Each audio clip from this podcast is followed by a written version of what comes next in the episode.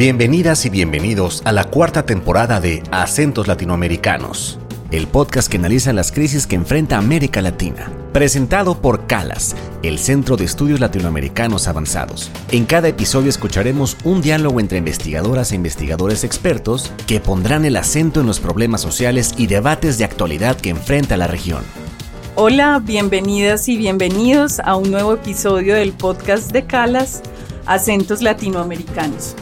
Yo soy Natalia Quiseno, soy antropóloga e investigadora del Instituto de Estudios Regionales de la Universidad de Antioquia en Medellín, Colombia. Me alegra mucho estar aquí hoy con dos grandes invitadas. Nos convoca eh, en la ciudad de Guadalajara eh, un evento llamado Narrativas Textiles, Redes de Dolor y Empatía en América Latina y hoy nos acompañan eh, Mariana Rivera de la Ciudad de México y Pilar Riaño de Colombia y Canadá. Eh, bienvenidas Mariana, Pilar. Eh, bueno, les pido que se presenten brevemente cada una, qué hace y, y qué las trae aquí a Guadalajara. muchas gracias, Nati. bueno, yo soy Mariana Rivera, soy antropóloga, soy tejedora y soy documentalista. Eh, y bueno, pues estamos aquí reunidas en Guadalajara, un grupo de mujeres eh, muy queridas y admiradas por mí. Eh, y estamos pues discutiendo, reflexionando, compartiendo experiencias en torno a las narrativas textiles, ¿no? cómo estas narrativas eh, pueden aportar socialmente a la reconstrucción, ¿no? En casos de violencia, de pérdidas, em, en la búsqueda de justicia, ¿no? Cómo han sido estas narrativas utilizadas, investigadas, compartidas. Y bueno, pues eso es lo que nos trae por aquí. Bueno, eh, muchas gracias Natalia. Buenos días. Eh, mi nombre es Pilar Riaño. Eh, yo soy antropóloga también como Mariana eh, y llevo pues muchos años viviendo en Canadá, donde enseño en la Universidad de la Columbia Británica en el Instituto de Género, Raza, Sexualidad y Justicia Social. pero también llevo muchos años trabajando en Colombia en temas sobre la memoria, la violencia y la reparación social, o más específicamente pensando cómo esta multitud de iniciativas que vienen desde comunidades, eh, mujeres, eh, familiares afectados por la violencia, violencias como la desaparición, violencias como el desplazamiento, las masacres o la tortura, eh, cómo estas personas y comunidades acuden a la memoria como fuerza para transformar y reparar sus mundos y también para dignificar la memoria de las personas. Muchísimas gracias. Eh, bueno, quisiera preguntarles, eh, como para animar esta conversación, sobre esos distintos lenguajes de la memoria, cuando estamos hablando de violencia de Estado, de traumas, de experiencias dolorosas que son experiencias que atraviesan todos los rincones de nuestra América Latina, eh, nos hemos dado cuenta que son experiencias que no necesariamente se pueden contar fácilmente y ahí la memoria tiene, acude a muchísimos lenguajes. Mariana ha sido una persona que ha estudiado eh, mucho desde el lenguaje audiovisual y textil estas experiencias. Lo has hecho en Guerrero con comunidades indígenas. Eh, quisiera, Mariana, que nos contaras un poco de ese trabajo. En el marco de este evento de narrativas textiles pudimos ver aquí en Guadalajara eh, tu último documental Flores de la Llanura, y entonces que nos cuentes cómo se interrelacionan ahí lo textil, la narrativa textil con lo audiovisual y cuál es la experiencia de la gente de Xochislahuaca. Bueno, pues eh, creo que una cosa me lleva a la otra, ¿no? Eh, tanto como tejedora, bueno, primero fui tejedora, después descubrí el lenguaje audiovisual, el lenguaje eh, textil audiovisual, ¿no? Creo que aprendiendo a editar, a hacer fotografía, empecé a darme cuenta que había una relación bien interesante, ¿no? Como que em, era tejer por un lado con imágenes, sonidos, eh, voces, música, y por otro lado, pues estaba el tejido con hilos, con agujas, con telas, ¿no? Y que había un proceso creativo, ¿no? De conformación de, en principio, de la imagen, de, de la comunicación. Y bueno, empecé como a, establecer ¿no? ciertas eh, similitudes, metáforas, y bueno, un poco empecé a desarrollar algunos conceptos como el de urdimbre audiovisual, ¿no? Eh, que me ayudaban a explicar justamente esta eh, relación que se hace con el tejido que, por ejemplo, aprendí a hacer en Guerrero, que es el telar de cintura, que está conformada por la urdimbre y la trama principalmente, y con esos dos elementos se crean un montón de cosas, de imágenes, de diseños, de figuras, ¿no? Entonces era un poco pensar esta analogía entre la producción del textil, de la tecnología del telar, eh, en oposición o en complemento con una narrativa audiovisual. Al final, pues yo he venido eh, documentando, ¿no? Eh, de esta manera muchos procesos textiles y cómo preguntarme, ¿no? ¿Qué, qué, elementos me da la narrativa audiovisual para comprender mejor el proceso textil, ¿no? Em, y bueno, creo que a diferencia, por ejemplo, de Colombia, eh, que hay como un sentido muy claro y muy político en el ejercicio de la memoria textil, eh, acá en México hay grandes tejedores, tejedoras, bordadores, bordadoras, pero que realmente el contenido de lo que se teje pues está más direccionado como a una iconografía que tiene que ver más con eh, la memoria pues más de los pueblos indígenas, ¿no? Que no necesariamente corresponde a una narrativa occidental, ¿no? Donde, por ejemplo, o como más eh, cinematográfica, digamos, ¿no? Como que es un lenguaje bien distinto y se teje por razones distintas en México, ¿no? Te está más ligado a esta cuestión como de la tradición, em, los, o sea, es una forma de, contar la historia de los pueblos, finalmente lo que vemos en los huipiles, aunque parecieran figuras abstractas, ¿no? Eh, o no convencionales para nuestra cultura visual, sí son eh, historias que se cuentan, es una forma de escritura y hay un conocimiento dentro del telar que es súper interesante y que pocos realmente conocemos, ¿no? Y que no es tan fácil llegar a ese conocimiento, ¿no?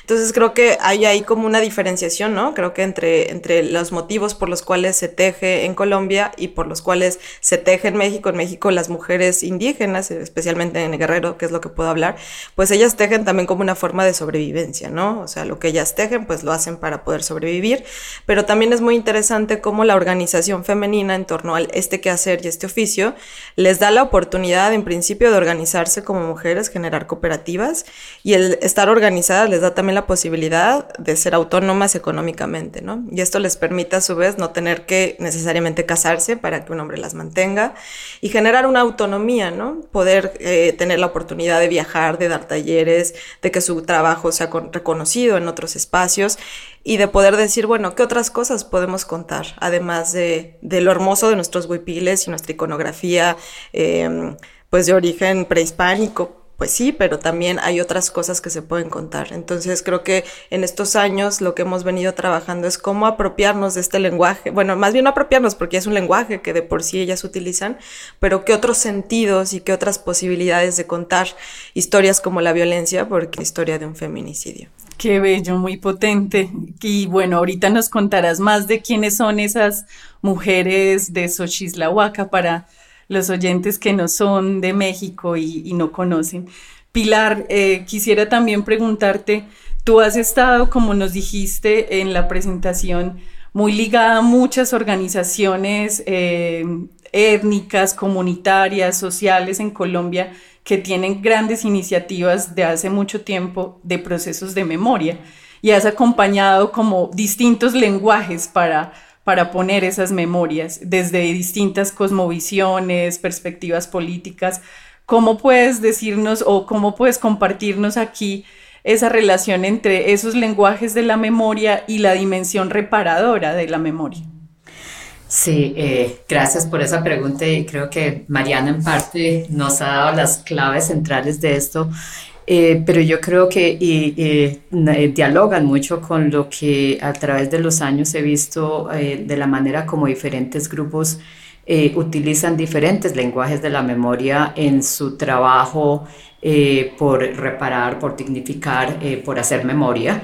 y déjame, pienso en algunos ejemplos o doy algunos ejemplos para ilustrar esto. Em, lenguajes de la memoria, es decir, nosotros eh, podríamos pensar inmediatamente que el lenguaje de la memoria es el contar historias, la, oralidad. Em, y ciertamente creo que es uno de los centrales, pero creo que uno de los eh, grandes aprendizajes de haber trabajado durante tantos años, tanto en el medio a trato como en la como en La Guajira, en el medio trato con las comunidades eh, afroatrateñas y comunidades en Vera y en La Guajira con las eh, comunidades guayú, es que pensar que la oralidad no simplemente es un lenguaje de la palabra, sino que la oralidad, en la oralidad importa igualmente dónde estás, el lugar, en qué lugar se cuenta la memoria y cómo te estás relacionando con ese lugar, ese sentido del lugar. En la oralidad cuenta igualmente cómo la pones en escena, la performance.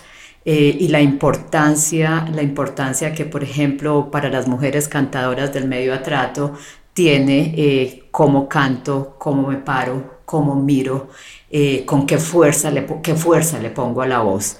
Entonces, oralidad también es un paisaje sonoro, es un paisaje de, eh, en el caso del canto, pero también en cómo se cuentan las historias, qué énfasis le doy y cómo lleno el espacio, el medio ambiente con, ese, con ese sonido y en relación con esos sonidos que están en el medio ambiente, en el entorno.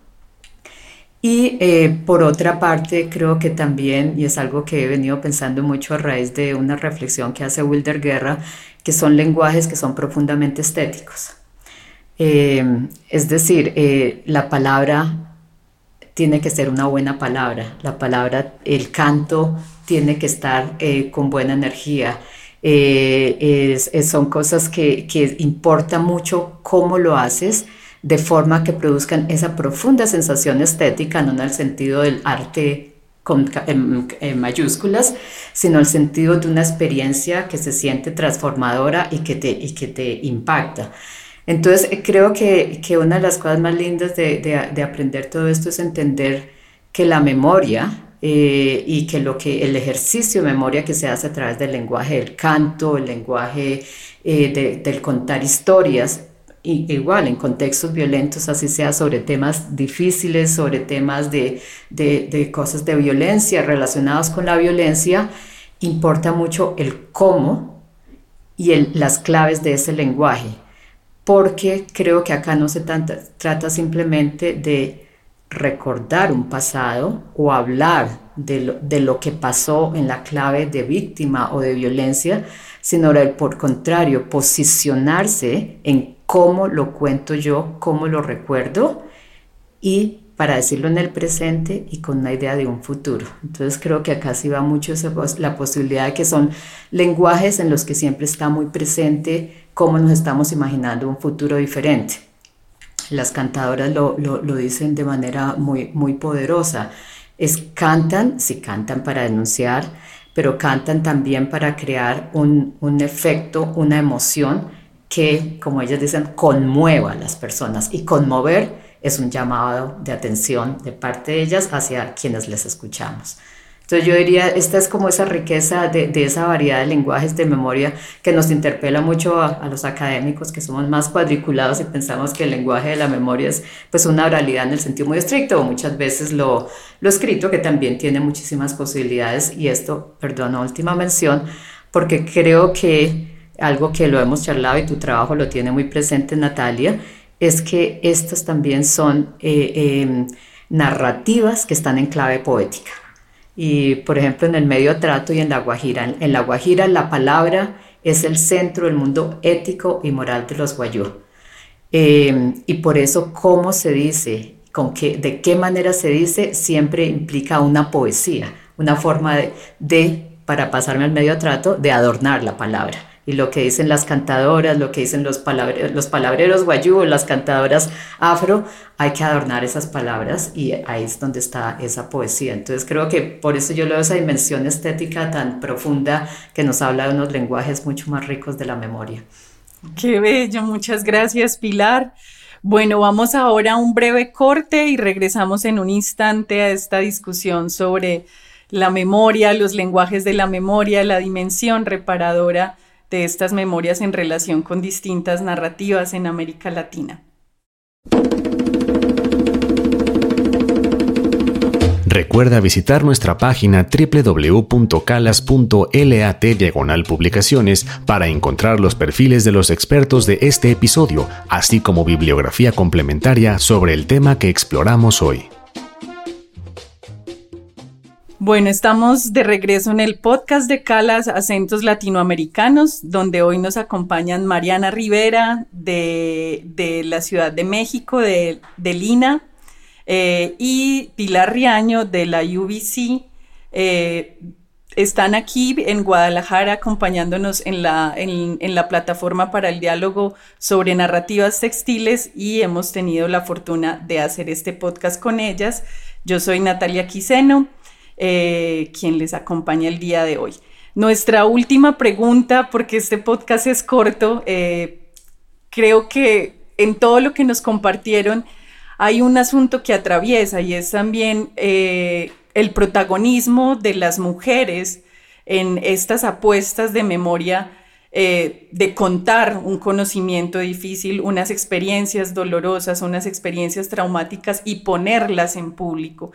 Creo que esto de ponerlas en público eh, no es siempre fácil, involucrar a sociedades que, eh, muchas veces quieren tal vez dar la espalda a este conocimiento difícil, como dijo Pilar.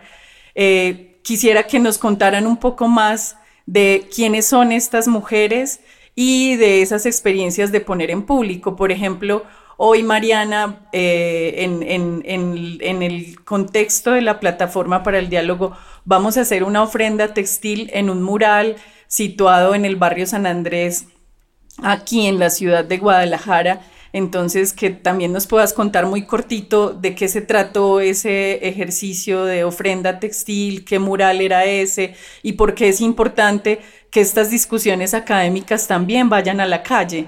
Bueno, eh, sobre lo primero, también creo que resueno mucho con lo que nos acaba de contar Pilar eh, en este sentido poético, ¿no?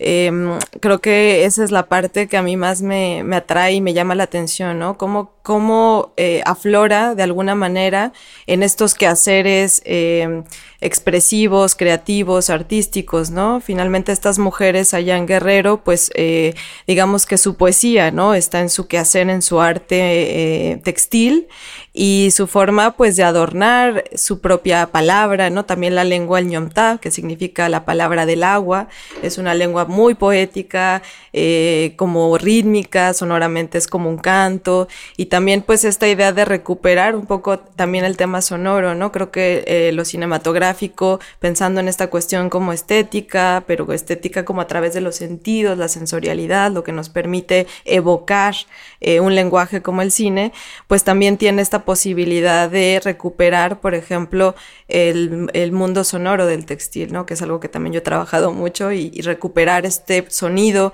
que a lo mejor no es tan evidente, ¿no?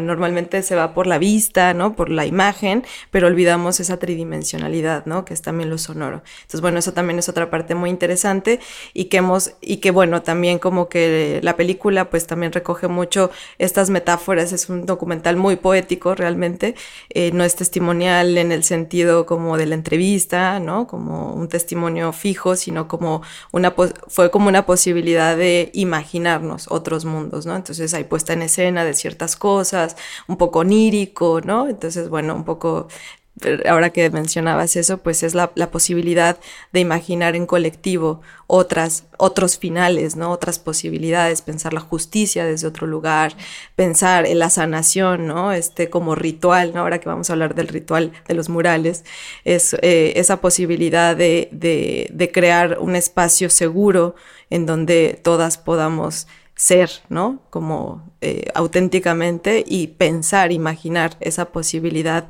de, cómo queremos que sea ese futuro y esa posibilidad de justicia, por ejemplo, ¿no? Y con relación a lo que vamos a hacer hoy en la tarde, eh, bueno, pues eh, fue una idea que surge pues a partir también de que, bueno, estamos en Guadalajara y un poco, pues, que conocer un poco de la historia de esta ciudad, Em, iba a venir Alicia de los Ríos, que ella es una colega historiadora, es abogada, es una querida amiga, que también su historia de vida es increíble realmente. Ella es hija de Alicia de los Ríos, su homónima, eh, fue desaparecida en los años 70 y su papá es Enrique, Enrique Pérez Mora, que él fue de aquí de Guadalajara. Él, eh, ambos fueron parte de la Liga Comunista 23 de septiembre. Em, aquí en Guadalajara pues hubo muchos jóvenes que en la época pues se unieron a este movimiento y justo el barrio de San Andrés, que es al que vamos a ir hoy en la tarde, eh, fue pues un barrio también popular donde se conformó un grupo de jóvenes que se llamaban los vikingos, pues que básicamente se dedicaban a defender a los chavos, ¿no? Que estaban siendo extorsionados, como que empezaron siendo como una, bueno, le llamaban pandilla, pero no era una pandilla como que hacía cosas malas, sino al revés, ¿no? Como que defendía a su propio, a su propio barrio.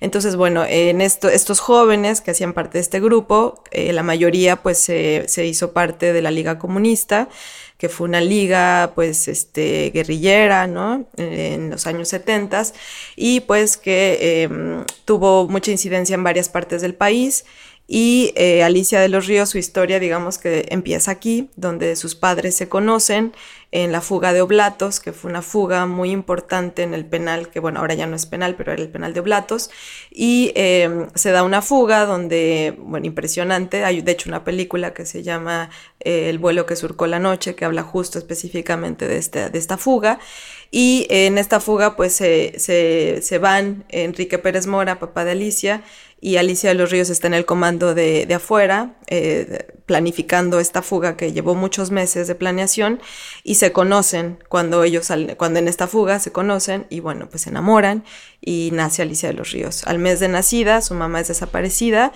y su papá asesinado en un enfrentamiento con un, comando de la policía. Y en este barrio, eh, eh, Víctor Júpiter, que es un muralista, que es del barrio de San Andrés, decide pues tomar los muros ¿no? de, este lugar y eh, pinta distintas escenas de lo que fueron las detenciones aquí en Guadalajara. Em, a las madres también tiene una parte dedicada a las mujeres, por ejemplo, la mamá de Enrique Pérez Mora, abuela de Alicia, María Mora, ella fue fundamental en esta fuga, era una mujer, por lo que me cuentan, este, pues muy valiente, ¿no? Que ella era, fue quien realmente eh, les ayudó a fugarse de la cárcel, ¿no? Ya dicen, contaban historias como que metían en el mole, en el mole, en, este, en las cazuelas de comida, cuando los iban a ver, iban metiendo los fragmentos de las armas en la comida. Entonces ellos limpiaban y iban armando las armas. Él les metía los hilos con lo que tejían, eh, las sogas con las que pudieron fugarse. Eh, ella también pues muchas veces fue detenida, torturada para que hablara sobre eh, su hijo y sobre la organización. Entonces fue una mujer muy interesante. Y al final también como un este como una anécdota, eh, cuando matan a Enrique Pérez Mora, el papá de Alicia, em, les regresan el cuerpo y los amigos de él pues reciben el cuerpo, pero pues les dan el cuerpo en un pésimo estado, entonces lo tienen que limpiar.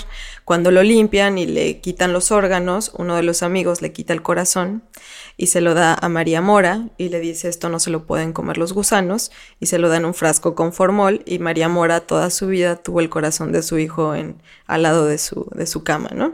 Entonces bueno, hicimos un corazón que ahora lo vamos a entregar de alguna manera simbólica, van a, van a estar los dos hermanos de Enrique Pérez Mora contándonos esta historia, que bueno, es mucho más larga y con muchos matices, pero bueno, me parecía interesante eh, pues conocer, ¿no? Que, que, esta historia de un barrio popular de Guadalajara y es una historia que atravesó el país, ¿no? Finalmente la Liga Comunista hubo muchísimos desaparecidos, fueron como estos crímenes de Estado que apenas ahora también está sucediendo algo muy importante, por eso Alicia de los Ríos no pudo venir.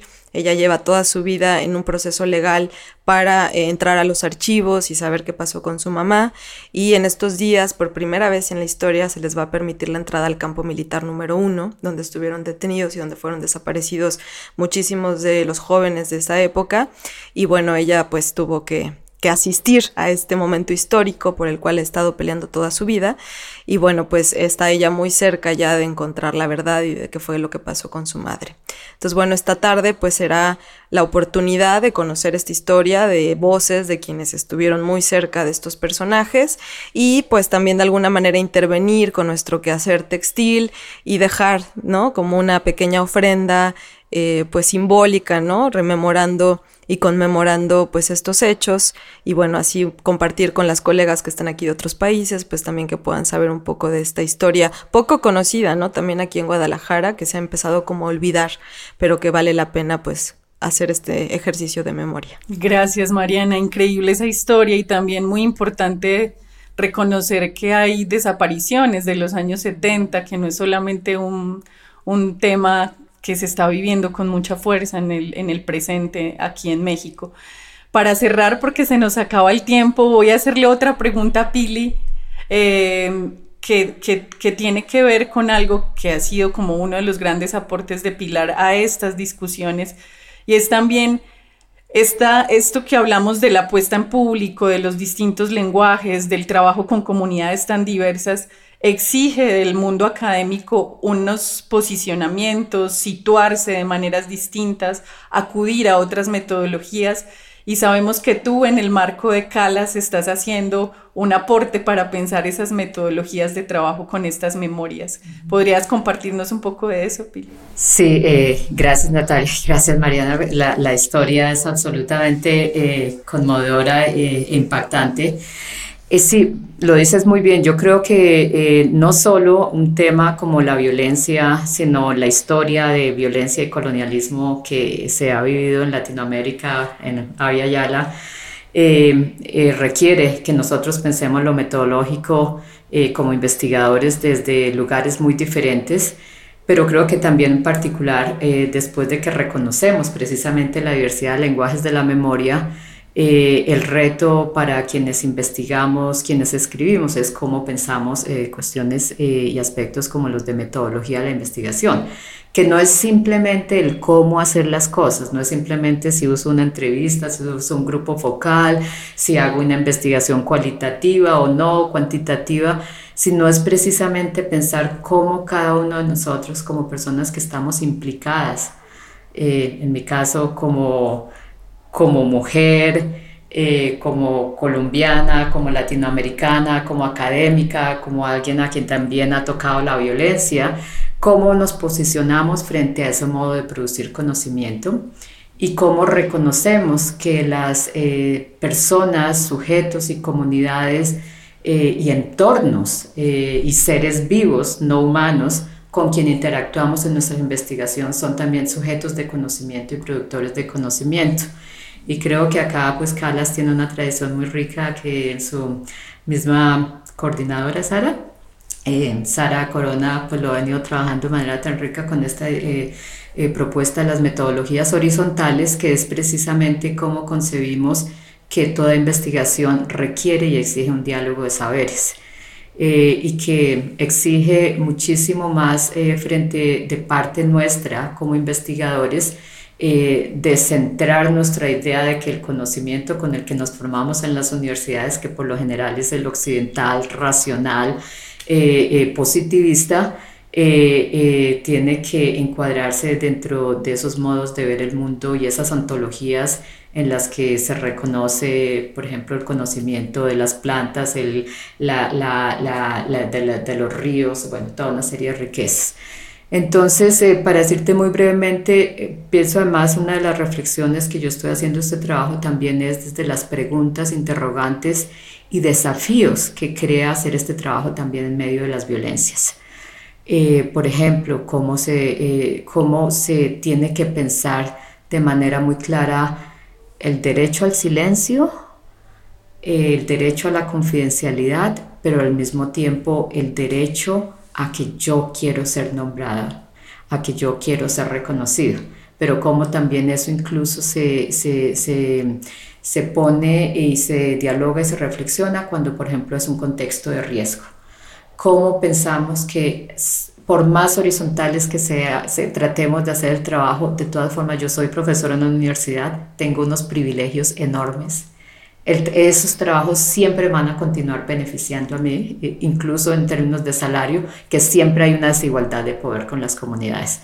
Em, y esa es una contradicción absolutamente inherente a nuestro trabajo eh, que requiere un llamado profundamente ético a la responsabilidad eh, y a la vez a, tomar decisiones como a veces a qué, qué, privilegio es más importante la publicación en, el, en la revista académica de este tipo o una publicación que no tiene ningún tipo de reconocimiento pero que puede circular entre las comunidades y de pronto no es publicación, de pronto es un podcast. Eh, es, es trabajar ese tipo de dilemas no para encontrar soluciones, eh, sino para poder seguir eh, generando los interrogantes que, que ojalá nos permitan pensar la crítica como práctica o la actitud crítica.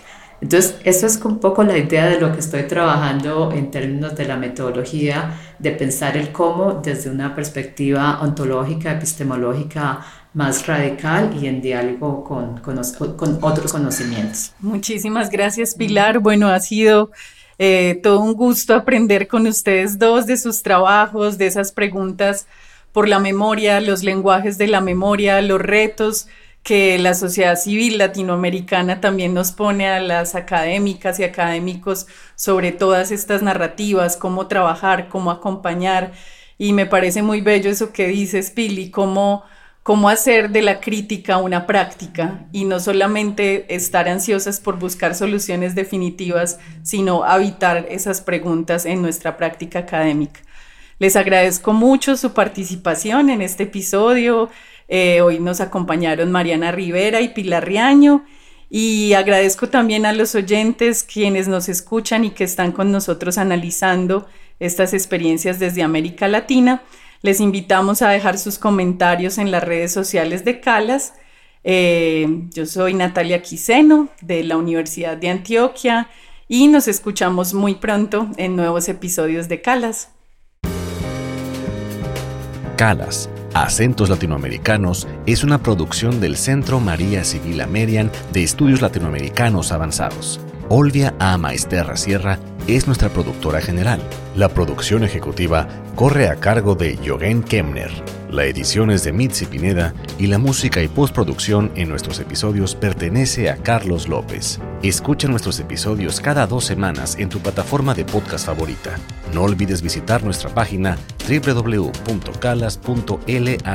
para acceder a contenido extra de este episodio y seguirnos en redes sociales. Nos puedes encontrar en Facebook, YouTube, Instagram y Twitter como arroba calacenter. Nos vemos muy pronto. Hasta la próxima.